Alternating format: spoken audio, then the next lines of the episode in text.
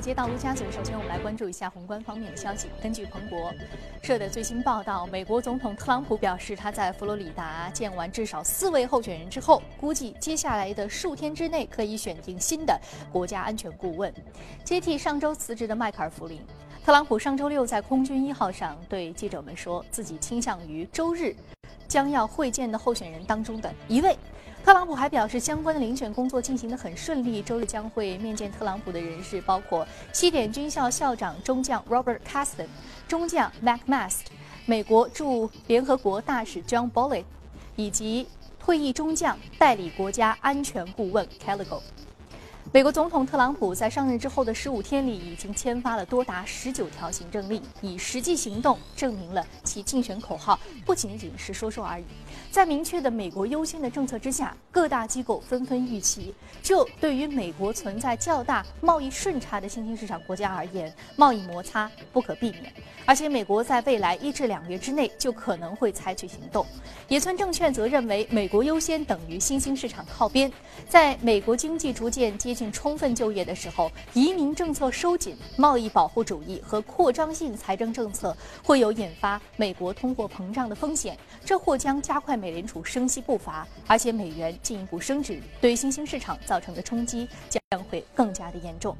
在最近一周，欧洲市场被多个重要经济体的大选阴霾所笼罩，而希腊债务问题再次陷入僵局。该国与债权人之间的谈判久拖不决。资金流向监测机构 EPFR 上周发布的报告指出，在这样的背景之下，资金从欧洲地区的资产当中撤离，取而代之，美国地区吸引到较多的资金净流入。EPFR 的数据显示，截至十五号的当周，欧洲债券基金的失血量触及了十一周的高位，其中从意大利债券基金当中撤离的资金量创出了七个多月以来的最大，而美国股票及债券基金同期共吸引到一千四百。亿美元的资金净流入，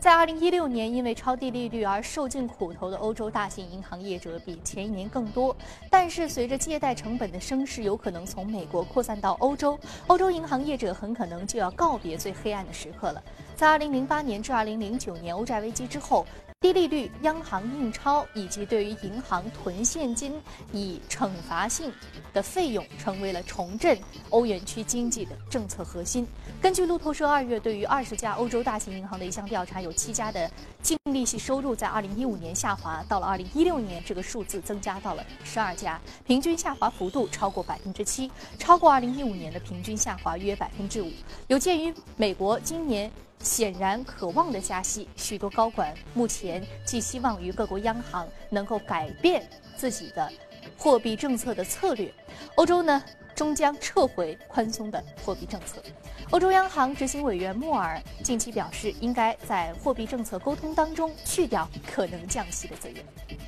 路透社日前援引欧佩克组织内部的消息人士表态，如果说全球原油库存没有能够降至目标水平，该组织可能从七月开始延长同非欧佩克产油国之间的减产协议，甚至可能加大减产力度。消息人士认为，要让全球石油库存下降约三亿桶至五年平均水平，产油国必须百分之百的遵守减产协议，同时呢，原油需求必须保持良性增长。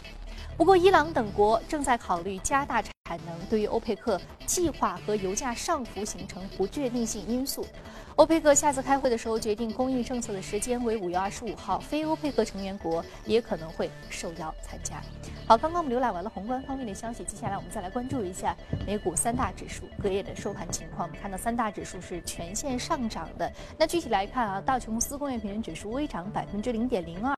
纳斯达克综合指数上涨百分之零点四一，标普百指数的涨幅是百分之零点一七。好，接下来马上关注到的是第一财经驻纽约记者葛威尔在收盘之后给我们发回的报道。早上，主持人伴随特朗普各种新政的陆续公布，以及他的政府团队成员与俄罗斯方面多次接触的报道所引发的争议，围绕新政府的各种不确定性，令美股上周五一度承压下挫。公司消息方面呢，卡福亨氏承认就合并事宜向联合利华抛出橄榄橄榄枝。据报道，合并事宜的谈判就发生在最近几个礼拜。卡福的出价是每股五十美元，较当前联合利华的股价溢价约百分之十八，对联合利华的市值估值呢达到一千四百三十亿美元。虽然最初的方案并没有获得通过，但是卡福方面表示将会继续的努力。而随后呢，联合利华则发表声明称，一千四百三十亿是对公司估值的一种低估，并且呢，双方没有进一步谈判的基础。联合利华在纽约上市的股票股价大涨约百分之十五，而卡夫吞噬的股价呢，则大涨约百分之十点八。企业财报方面，农用机械制造商蒂尔公布的财报显示，上季度每股盈利六十一美分，好于此前市场预期；营收同样是好于预期，但是公司同时也预警了农业和建造设备市场的疲软，公司股价上涨约百分之零点八。主持人，好，非常感谢各位给我们带来市场观点的汇总，这里是正在直播的从华尔街，那我们重点接下来为您来盘点一下指数和板块近期的表现。好，今天我们请到现场的嘉宾呢是来自于国民投资的秦明先生，秦老师早晨好。早上好。嗯，我们看到近期呢其实美股指数一直是屡创新高，不断的去刷新上涨的天数的记录啊。我们之前说过，说特朗普行情是不是终结了？显然近期还是没有的。没有，对，完全没有终结，因为我们看那个美股年至今的话，涨幅已经达到百分之五啊。那么我们看一下欧洲，欧洲的话涨了百分之两点五啊，那个斯托芬那个六百指数，包括我们那个香港，我们的恒生中国企业指数，今年表现也非常好，也涨了百分之十啊。那么我们盘点一下，他们就是一些上涨的一些逻辑啊，这个也蛮有意思的。就是说，你看一下美国，美国的话，它涨幅比较大的前四的话，都是一些像资产负债表一些改善或者一些成本改善的一些个股。比如说，第一个就是 Iconic 啊，那家公司包括 NRG 一些能源。那这两家公司呢，都是由那个我们前次节目做到的一些维权投资人，像 Erid Manage 资产管理公司他们所提出的啊。那么像旅行财本身也是特朗普所那个刺激所受益的，但是呢，这个行业的话，在去年包括至今的话，它有一些去库存，包括一些商业的一些发动机啊，包括一些重卡的一些旅行材的一些业务，汽车的板板材是不错的，所以呢，像一些对冲基金的话，他们看到这么一个趋势，就是说在后面等到特朗普的一点五万亿美金的一个呃那个基建计划出来之后，这些旅行材会有一个大爆发，所以呢，挑选在之前整个一个销售有一些有一定的一个滑坡，成本费用率居高不下的这个时候，选择像那个管理层进行一些发难，是吧？所以呢，他也提出了一个具体的自己的一个计划，包括后面呢，他 NRG，NRG 也是那个呃，就是艾略特资本他提出来的啊。那么他提出一七到一九年的话，它成本控制百分之接接接近四亿美金。所以呢，我们看到这两个股票。涨幅一个有百分之六十，一个有百分之四十几啊，包括后面我说到那 CXX 啊，那个铁路公司，它也是属于这样的。那么成本费用率，呃，可以从七十可以降到六十啊。那包括我们大家都熟悉的施乐，施乐它股价也涨得不错。其实它基本上也没有一些新型的业务了，但是呢，它的管理层也提出了一定的那个成本的一个控制计划。所以呢，股票市场它涨幅也比较大，也接近百分之三十啊。所以呢，我把它作为就是说，第一个他们的一个上涨的一个逻辑是吧？第二呢，就是说我们可以看到一些食品一些行业啊，就是近期出现了一些在并购方面的话，出现了一些新的一些特色，比如说他们食品跟个人护用品的一些混业的一些经营，以前它不出现的，但现在我们也出现了，包括。前段时间收购的美赞臣啊，美赞臣涨了百分之二十四，但是它其实收购它的话是那个瑞士的那力杰士啊。那么我们知道美赞臣他说婴儿奶粉的婴儿奶粉在前几年的话，应该是一个非常优质的资产，受制于中国一个大大的发展。你可以从原先二零零七年从那个达能收购那个 Numico 啊，那那时候估出了二十二倍，但是呢这个业务现在的话它的增长反而速度有些降缓了，因为它的收购的倍数也降低了，从雀巢去收购那个辉瑞的那个，它已经降到二十倍了。像这次力杰士，提出收购那个美赞臣的话，它已经降到一个十七倍了啊。那包括我们刚刚也谈到了，就是说像那个卡夫，它收购那个联合利华。那卡夫它是一个基本上是百分之百的一个食品类公司。而联合利华是一个家化用品。家化用品。对，所以呢，可以看到他们这些并并购的话，提出一些混业的一些特色啊。那么第三个板块呢，比较有特色呢，就是说，就是呃半导体芯片的一个行业啊。这个去年整整体一六年表现非常好，包括像今年二零一七年年至今，在五 G 这样一个预期下，物联网一个大爆发下的话，我们看到像思佳讯啊，像那个安华，他们的表现都在二十到三十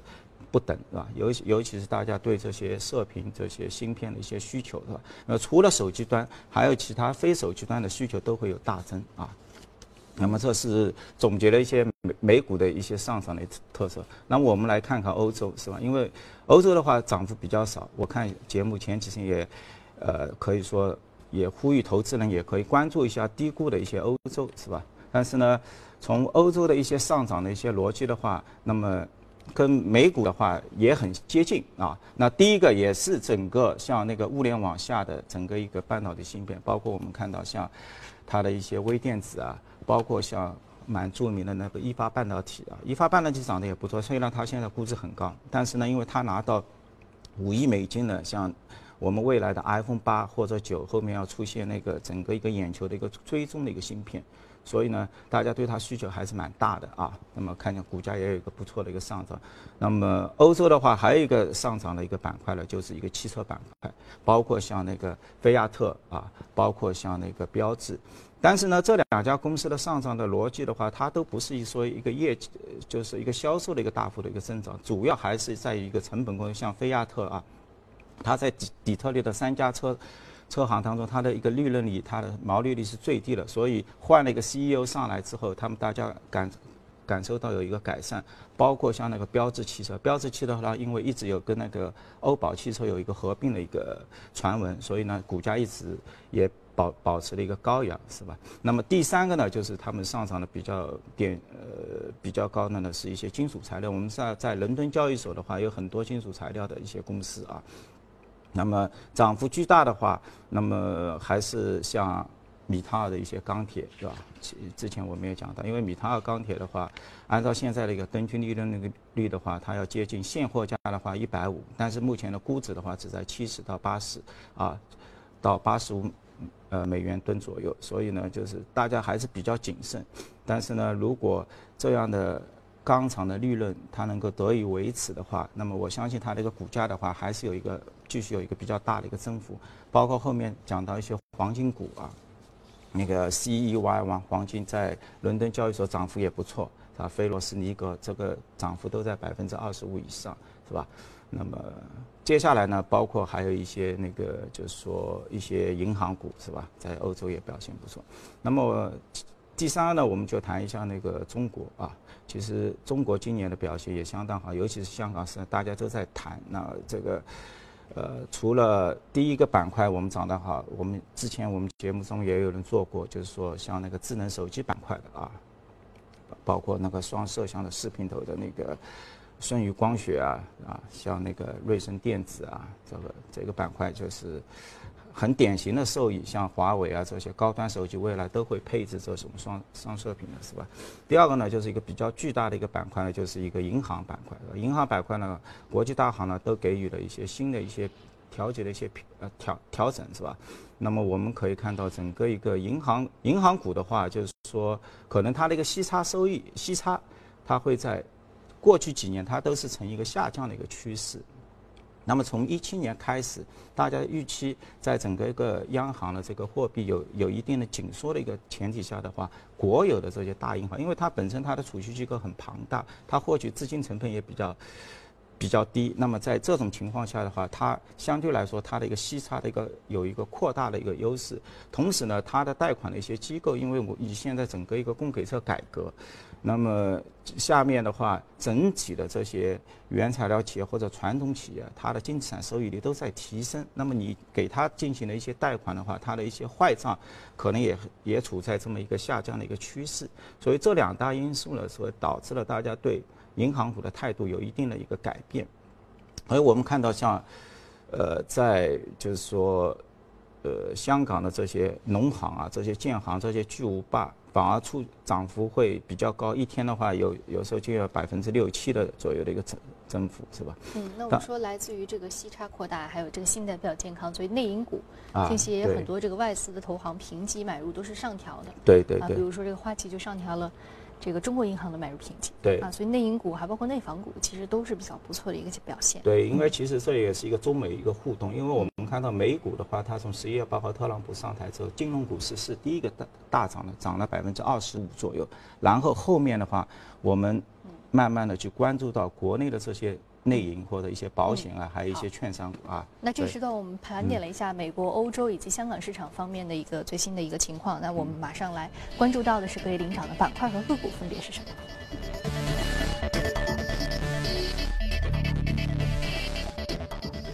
消费品、科技、服务、医疗健康，还有公共事业是领涨的板块。我们再来看到的是个股方面，个股方面来自于计算机系统、国防航天，还有半导体设备、专门零售和半导体设备板块的相关个股是领涨的。那我们赶快来速览一下，食品板块上涨百分之十点七四，目前的价格是九十六点六五美元每股。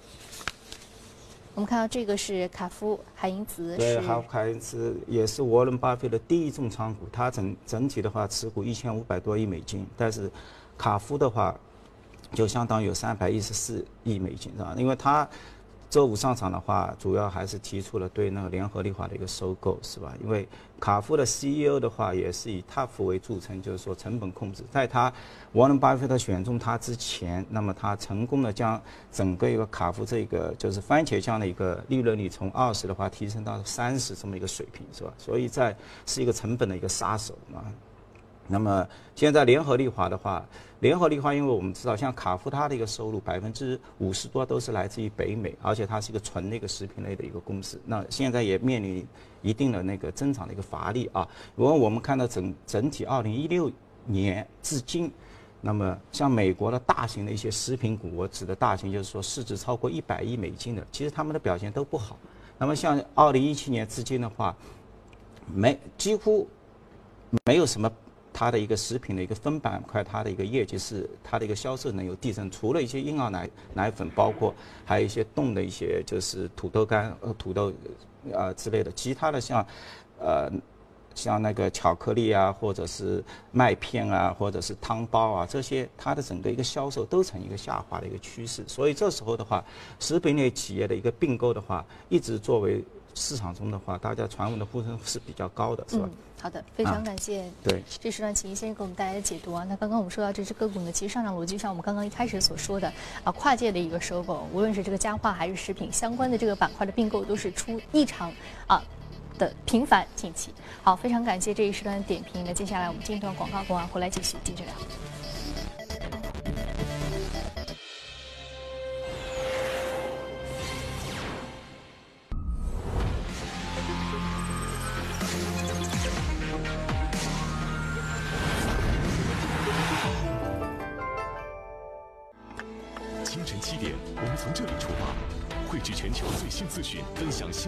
经解读，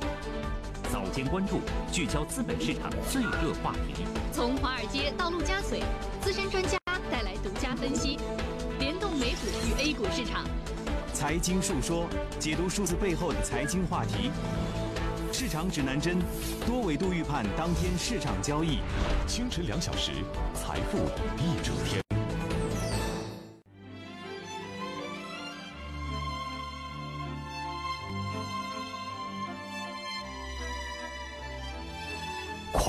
三个世纪的经典，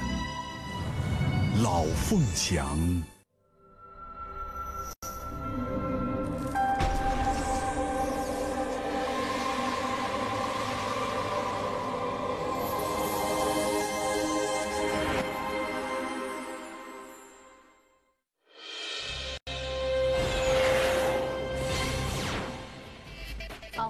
这一时段，我们来关注一下有关于公司方面的消息啊。根据 Business Insider 报道，两名熟悉通用汽车公司无人驾驶汽车计划的知情人士爆料，通用公司呢拟于2018年开始生产和部署数千辆无人驾驶电动汽车，并与合作伙伴拼车公司啊 Lyft 共同进行测试。这可能是2020年之前由汽车制造商主导的最大规模的全自动的无人驾驶汽车的测试。知情人士透露，通用无人驾驶汽车主要呢是特别改装的 Chevrolet Bolt 电动汽车，他们将被总部位于旧金山的 Lyft 在美国多个州进行拼车测试。目前呢，通用还没有将 Chevrolet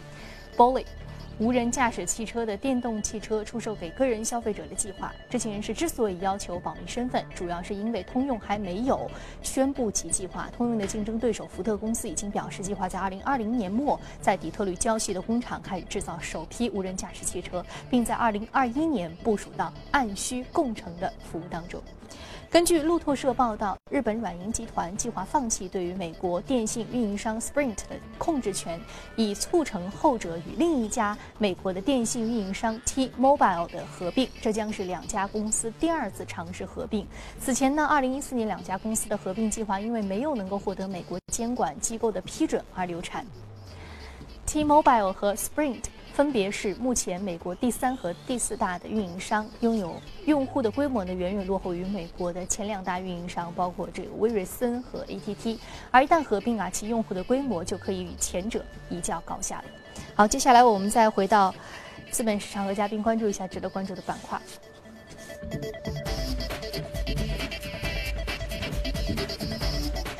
板块方面，我们首先来关注到的是传媒业的一只个股 SIRI，还有一只是潘多拉媒体，也同样是传媒，上涨幅度分别是百分之零点六一和百分之四点九五。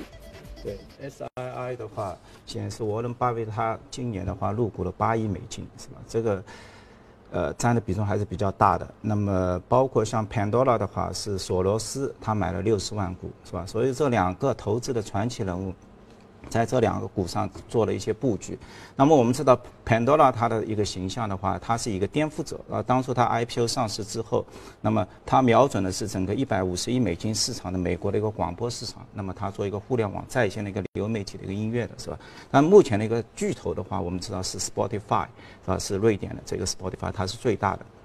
占占据全球的百分之四十，Pandora 的目前的目标的话是占百分之二十左右的一个份额，但它目前还是亏损的啊。它它设备是主要还是通过广，就是说你可以通过看一些广告，你可以去听一些音乐这种模式啊。那么像季度的话，它产生三亿多美金，但是呢，它的一个缺陷的话在于它的一个内容的一个获取成本非常高，你支付给这些音乐。人的一些费用的话，一个季度要达到两亿多美金。所以的话，目前我们看到，虽然收入已经一年的话已经达到十几亿美金的这么一个水平了，但是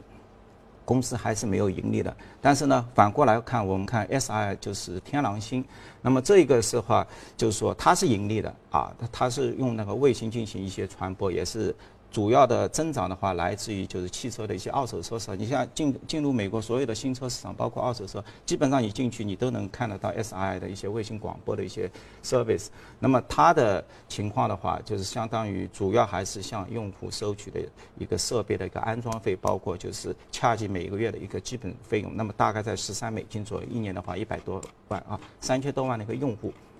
但是呢，它的一个增长的一个潜力还是比较大的，不然沃伦巴菲特也不会去买它八亿美金，是吧？那么像整个一个汽车，美国的一些二手车的一个市场的话，它总总共的怎样？呃，数量的话要达到九千多万，那这就是未来公司的一个呃，就是发展的这样一个目标，是吧？所以，包括这两家公司也有可能未来也有进行一些呃合并的这么一个预期啊。嗯，好，非常感感谢秦英先生这一时段的一个解读啊。那最后呢，我们再来关注一条有关于地质方面的消息。近日，美国地质学会杂志网络版日前刊登的研究报告显示，新西兰属于一个以前鲜为人知的大陆。这个大陆呢，应该被命名为西兰大陆。它现在百分之九十四的部分被南太平洋所淹没了。新西兰地质与核科学研究所等机构的研究人员在报告中说。西兰大陆的面积为四百九十万平方公里，相当于澳大利亚三分之二的面积，其中百分之九十四被淹没在水下。西兰大陆曾是冈瓦纳古陆的一部分，约占冈瓦纳古陆面积的百分之五。西兰大陆约在一亿年前从冈瓦纳古陆分离，随后于约八千万年前与澳大利亚大陆分家。